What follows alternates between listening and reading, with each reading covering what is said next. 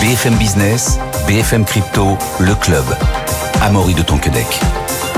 Bonjour à tous, c'est le club BFM Crypto. Soyez les bienvenus. J'espère que vous allez bien. Les États-Unis vont-ils faire chuter le cours du Bitcoin hein? Ils s'apprêtent à vendre près de 117 millions de dollars de Bitcoin saisis dans le cadre de l'affaire judiciaire Silk Road. Hein. Et puis, quelle place pour les femmes dans le Web 3 On en parle dans un instant avec Pauline Armandet. Bonjour Pauline. Bonjour Amaury. Notre journaliste à BFM Crypto. Et suit ensuite les ETF Bitcoin Spot. Que change-t-il concrètement hein, pour les investisseurs et les professionnels? Et puis, aurons-nous prochainement un ETF Ethereum Spot? On parlera aussi du stacking, puisque Christine Lagarde prévoit, je cite, de s'en occuper lors de la, prochaine bouture de, de, Mika. On parlera de ça dans un instant avec William O'Rourke, associé et cofondateur du cabinet Orwell Avocat. Enfin, on espère, parce que William est actuellement dans les bouchons entre les taxis et les agriculteurs. Donc, on espère que ça va pouvoir se débloquer assez vite. Mais d'abord, nous sommes en ligne avec Alexandre Baradez. Bonjour Alexandre. Bonjour Maurice, bonjour à tous. Chef analyste chez IG, Alexandre, le Bitcoin, hein, après être passé sous les 39 000 dollars en début de semaine dernière, le cours s'est repris et cela fait maintenant trois jours qu'on latéralise au niveau des 42 000. Oui, effectivement. Si on se souvient bien, la semaine dernière, on était ensemble sur, sur votre plateau et on parlait de la zone des 38 000 dollars comme une zone d'atterrissage potentiel hein, pour, pour la correction du, du, Bitcoin. Donc on est venu chercher cette zone un petit peu la semaine dernière, 38 006, 38 005. Euh, et, et, effectivement, le rebond s'est mis en place. Donc je continue de voir le mouvement, si vous voulez, depuis quelques semaines comme euh, un mouvement de, si vous voulez, de, de, normalisation, un petit peu, un mouvement de digestion après l'énorme rallye qu'on a connu de, de, de, octobre, en gros, jusqu'à jusqu'à quasiment la mi-janvier, énorme rallye qu'on est en train de digérer, hein, un peu le sales the news post post validation des ETF. On a aussi la question euh, des banques centrales qui va être assez, mais je pense centrale, c'est le cas de le dire cette semaine avec les réunions de la Fed. Euh, cette semaine, je pense que bon, vous, vous avez parlé effectivement des thèmes un peu liés au volume et au Bitcoin qui vont venir sur le marché, notamment dans les affaires judiciaires. Il y a aussi beaucoup, je pense cette semaine, la question de l'aspect monétaire en fait à surveiller avec les réunions de la Fed mercredi, euh, parce qu'on rappelle que le, marché considère que la, la Fed est en mesure de, de, de, faire des annonces potentiellement sur un éventuel calendrier de baisse de taux et euh, certains estiment que potentiellement le mois de mars euh, sera le mois de la première baisse de taux de la Fed. Et donc le marché s'est un peu positionné par rapport à ça, que ce soit le marché obligataire, le, dollar, etc. Et ce qu'on va essayer de voir, c'est si Jérôme Powell abonde dans ce sens-là à partir de mercredi, ce qui à ce moment-là détendrait un peu tout le monde, hein, les taux, le dollar, et ça, ça pourrait bénéficier au Bitcoin. Mais si en revanche, on a un Jérôme Powell ou une Fed, hein, plus globalement, via un communiqué qui, qui repousse un peu ce sentiment de la première baisse de taux plutôt T2 voire T3, même si vous dit pas explicitement, mais qui donne ce sentiment-là dans la communication. Ça, par contre, ce serait un, vous voyez, ça, ça, je dis pas que ça accentuerait beaucoup le mouvement qu'on observe mm. depuis des semaines, mais ça maintiendrait un peu le, Bitcoin dans cette zone des 40 000, ça le fera passer un, petit peu en dessous. Je continue de penser que c'est quand même de très bons points d'entrée pour les ceux qui sont dans l'accumulation, si vous voulez, qui, qui avaient raté par exemple le rallye à 49 et qui disent voilà, est-ce qu'il faut y aller maintenant ou pas? Si vos horizons, c'est plusieurs mois d'investissement, oui, ce genre de trou d'air, c'est vraiment le vous, Alexandre, on, on, achète les creux. Mais par contre, voilà, très court terme, si vous voulez, on attend, on attend vraiment des signaux de reprise tangibles, forts et dynamiques. Moi, à ce moment, je serais plutôt sur les stratégies court terme, j'attendrais plutôt les 46-47 pour commencer à, envisager de nouveaux signaux d'achat tout de suite. Pour l'instant, je pense qu'on est encore dans la phase de digestion et on pourrait même tout à fait revoir un peu sous 40 000 post-Fed si elle déçoit un petit peu les, investisseurs. Voilà, donc à court terme, la décision de la Fed mercredi à surveiller pour le Bitcoin, et pas que d'ailleurs hein, pour, pour l'ensemble des marchés, mais le Bitcoin pourrait être pas mal influencé par euh, ce que va dire Jérôme Powell mercredi. Merci beaucoup Alexandre, chef analyste chez IG, d'avoir été avec nous. Bonne journée, bonne soirée. Pauline, euh, toujours dans le cours du Bitcoin, on le disait il y a, quelques instants, du coup, le, gouvernement américain pourrait faire chuter le cours du Bitcoin. Donc, qu'est-ce que c'est que cette histoire? Donc, il s'apprête potentiellement à vendre 117 millions de dollars de Bitcoin qui ont été saisis dans l'affaire euh, de Silk Road. D'ailleurs, euh, est-ce qu'on peut peut-être en une phrase si tu resituer l'affaire Silk Road, Pauline? Oui, Silk Road, c'était euh, un site web euh, voilà, qui permettait, euh, il y a déjà vraiment enfin, un peu plus de dix ans, d'acheter de nombreux services illégaux, et notamment en utilisant la crypto-monnaie Bitcoin. Et c'est vrai qu'en novembre 2022, le gouvernement américain, dans le cadre en fait, de cette affaire qui a été traitée, a récupéré l'équivalent de 50 000 bitcoins.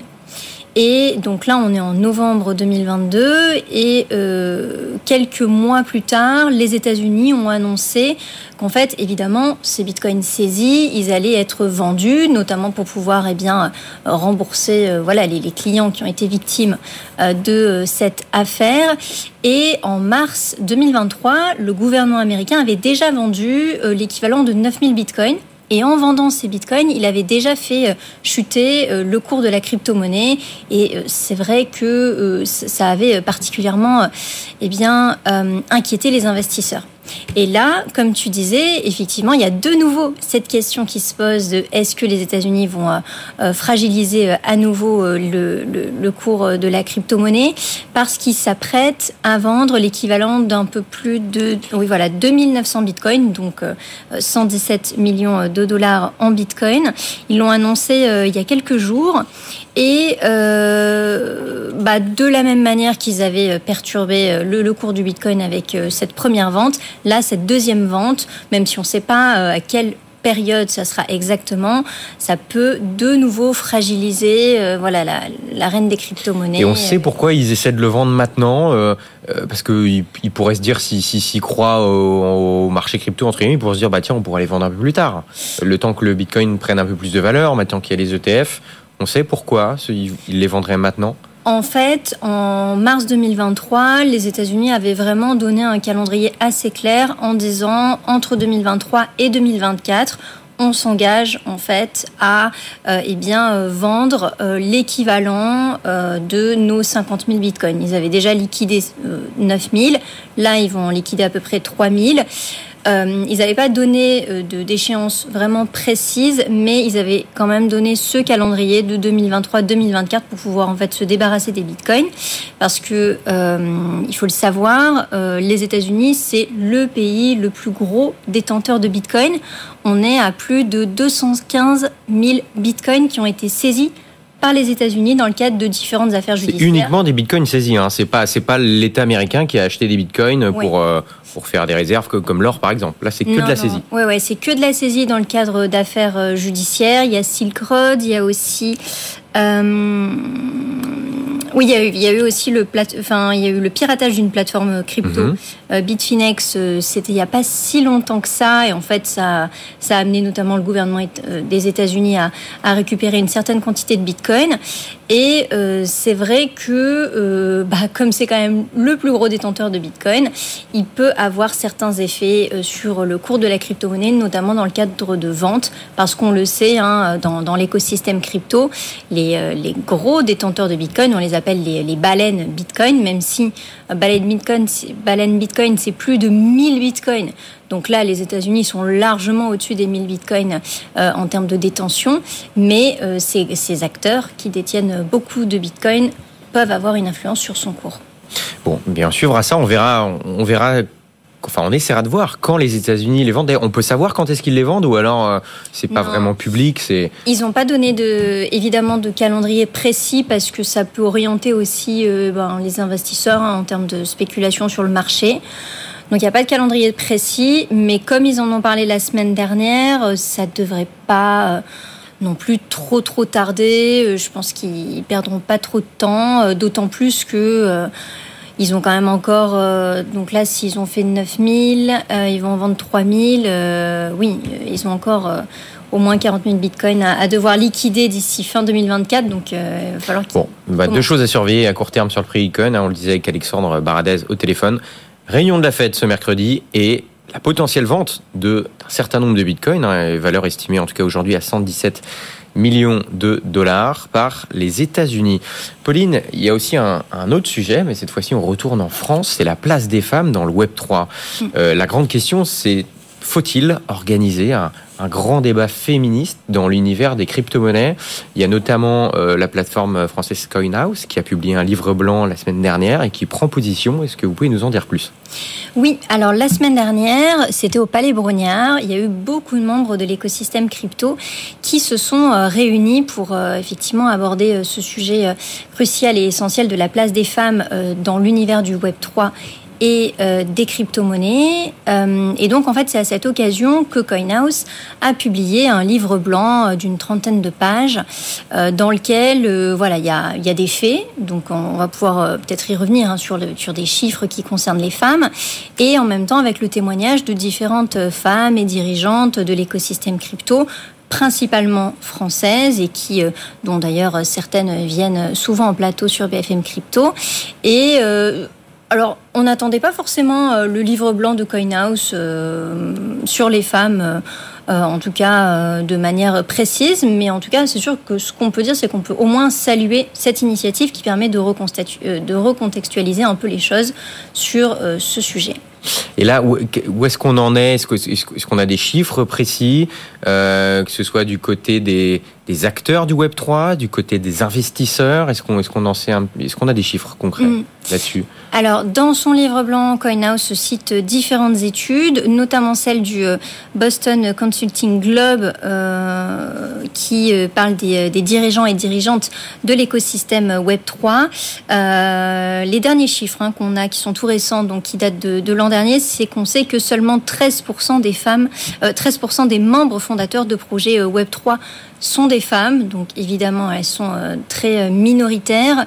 Euh, moi, c'est vrai que l'an dernier, j'avais aussi sorti une enquête sur, euh, sur les femmes dans euh, l'écosystème crypto, notamment français, et j'avais demandé à Faustine Fleury, qui est la patronne de la DAN, donc l'Association pour le développement des actifs numériques, en gros, combien il y avait de dirigeantes à la tête de ces différentes associations, puisqu'en 2022, hmm. on avait 193 sociétés, et sur les 193 sociétés, seulement 27 étaient dirigées par des femmes. Donc on est à peu près euh, voilà sur les mêmes ordres de grandeur. En tout cas, les femmes restent évidemment euh, minoritaires euh, pour diriger des, des sociétés de, de, Web 3 ou de finance, de fin de crypto, parce que enfin il y a différents éléments. C'est pas que dans la crypto. Au final, c'est aussi le cas malheureusement dans, dans, la finance, dans la tech. il, y a, il y a des explications à ça? Bah, c'est vrai que comme c'est un domaine qui est vraiment à la confluence de, de ces deux secteurs qui euh, aussi sont quand même euh, largement... Euh, voilà, à la Qui sont très masculins, peut-être à la base. C'est quoi le Bah, c'est déjà au niveau des filières, on va dire, qui sont voilà choisies, notamment pour des études. Ben, il y a peut-être plus, enfin, il y a une tranche plus masculine qui va s'intéresser à ces sujets-là. Et après, euh, il peut y avoir aussi plein d'obstacles qui peuvent même être considérés comme euh, psychologiques hein, pour les femmes euh, de rentrer sur le marché du travail. Si on parle vraiment que de, du prisme dirigeant-dirigeante, on pourra peut-être un peu parler après des investisseuses. Mais si on reste sur cet aspect-là de métier et de mmh. dirigeante, il peut y avoir des obstacles. C'est vrai que ben, j'en avais parlé avec certaines. Claire Balva, qui est experte crypto, hein, qui vient souvent sur BFM Crypto avait dit que des femmes peuvent ressentir aussi un certain euh, bah, syndrome de, l'imposteur, euh, notamment sur ces sujets. Euh, et oui, il y a différentes. Et on, voit une évolution, on voit que ça, que ça bouge, que ça avance? Alors, au niveau de l'aspect dirigeant-dirigeante, je dirais pas que ça bouge, parce qu'en fait, même au niveau des investissements, les femmes sont encore moins écoutées que les hommes euh, quand il s'agit de présenter des projets crypto, euh, même robustes et sérieux. On veut moins mettre d'argent dans des projets euh, féminins, même si plein d'initiatives sortent. En revanche, côté investisseurs-investisseuses, parce qu'on le sait, hein, les crypto-monnaies peuvent être achetées autant par des hommes que par des femmes. Là, ça bouge un peu. Et il y a une étude notamment qui a été citée par CoinHouse dans son livre blanc de la plateforme eToro qui dit que la part des femmes de 18 à 34 ans euh, possédant des crypto-monnaies est passée de 29% au troisième trimestre 2022 à 34% euh, au trimestre suivant. Donc ça montre quand même que les femmes veulent aussi s'accaparer ce sujet euh, de la détention des crypto-monnaies, vraiment par la case investisseuse parce qu'il n'y a aucune discrimination à l'entrée. Et ça, c'est bien qu'elle puisse euh, prendre en compte cette, euh, cette dimension-là. Eh bien, ça bouge et il faut continuer. Hein, tout en article très détaillé de Pauline, justement, Pauline Armandet, sur notre site BFM Crypto. William Aurore qui est avec nous. Bonjour William. Bonjour Amaury. Bonjour je, rappelle, euh, je rappelle que vous êtes associé et cofondateur du cabinet Orwell Avocat. William, vous êtes venu à bout des agriculteurs qui arrivent dans Paris et des manifestations de taxis. Donc vous avez été gâté en ce, en ce lundi, euh, début de semaine, début d'après-midi. William, avec vous, euh, bah, on va revenir un petit peu quand même sur les ETF, euh, Bitcoin Spot. on va se demander très concrètement, on en a déjà beaucoup parlé en cette émission, mais là, très concrètement, qu'est-ce que ça change pour à la fois les, les, investisseurs et à la fois les, les professionnels du, du Web3 Alors, je ne sais pas s'il faut commencer peut-être par rapport à la France, à l'Europe ou au niveau mondial. Euh, je ne sais pas quel est votre, bah, De toute façon, on va commencer par, par les États-Unis, vu que c'est un sujet quand même principalement américain. Euh, en fait, si on se place dans la peau d'un investisseur, donc je parlerai peut-être un peu plus tard des professionnels, mais dans la peau d'un investisseur, en réalité, ça change beaucoup de choses. Alors, je précise, et c'est pour ça que c'est important de commencer par les États-Unis, un ETF américain n'est pas euh, systématiquement autorisé en Europe, et c'est le cas des ETF Bitcoin. Donc là, ça veut dire qu'en Europe, aujourd'hui, enfin, l'ETF Bitcoin Spot, les 11 qui ont été acceptés ne sont disponibles qu'aux États-Unis. Exactement. En tout cas, ils ne sont pas disponibles en Europe. Parce qu'on a des règlements européens qui euh, sont, euh, voilà, sont, sont, sont, spécifiques et qui notamment interdisent des ETF qui exposent à un seul indice, à, à, à un seul sous-jacent. Or, euh, les, les, ETF Bitcoin Spot, par, bah, par nature, par nature, il y a un seul sous-jacent. Ce qui est interdit, euh, enfin, ce qui est interdit dans la plupart des réglementations européennes relatives aux ETF. Bref, ça, c'est de la tambouille réglementaire. Mais tout ça pour dire qu'aujourd'hui, les ETF euh, sont disponibles euh, uniquement, en tout cas, aux, aux États-Unis, en tout cas pas en Europe. En revanche, pour les investisseurs, euh, ça, pour les investisseurs notamment particuliers, c'est-à-dire vous et, vous et nous, si on avait accès à ces produits, ça change en réalité beaucoup de choses. Et c'est intéressant parce que la personne qui en parle le mieux, c'est euh, Gary Gensler, le président de la SEC, ouais.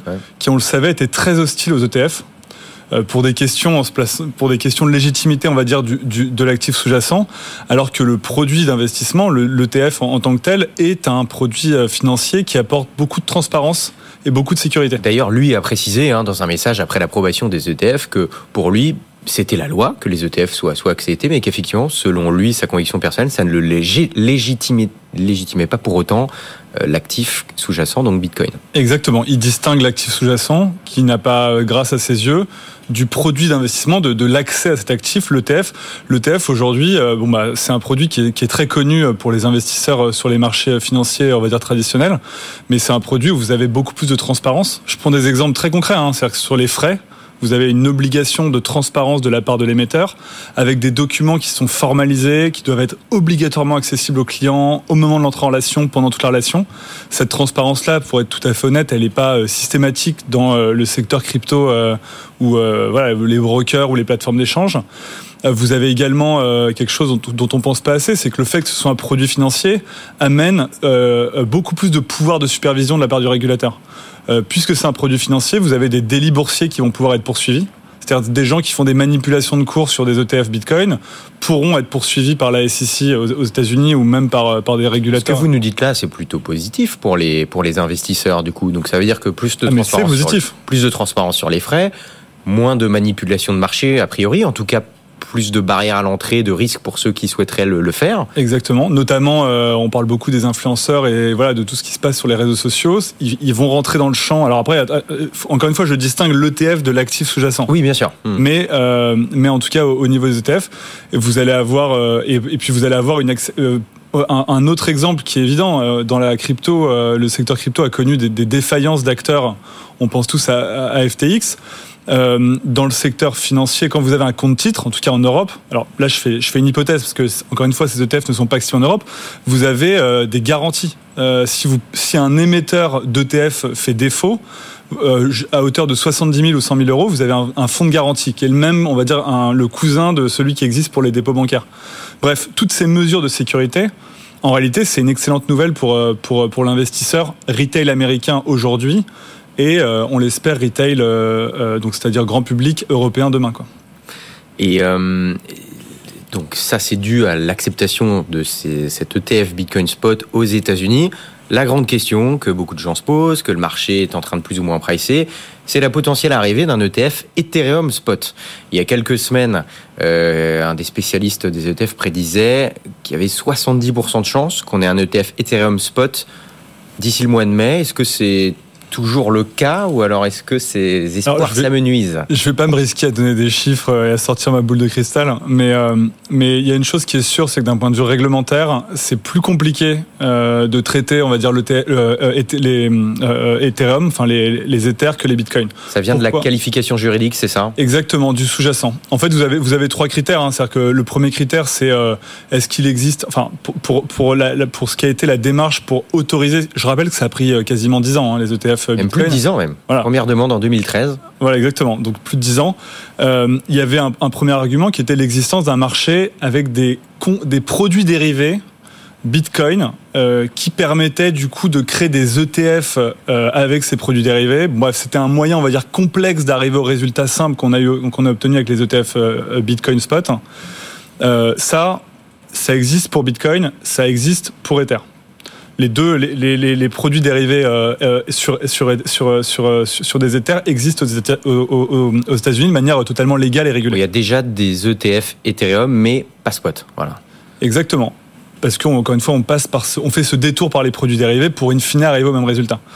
Il y a un deuxième, euh, il y a un deuxième, euh, une deuxième, un deuxième critère qui est pris en compte, c'est la, la, la, taille du marché, parce qu'on considère qu'un marché plus petit accroît le risque de manipulation. Et là-dessus, l'Ether, encore une fois, j'ai pas les chiffres en tête, mais ils sont facilement accessibles. On est sur un marché qui doit être 3 à 4 fois inférieur à celui du Bitcoin. Donc ça, étant entendu que le Bitcoin est déjà, est déjà un marché qui est pas énorme quand on se met dans la grande famille, euh, on va dire, des actifs euh, sur lesquels il y a des ETF.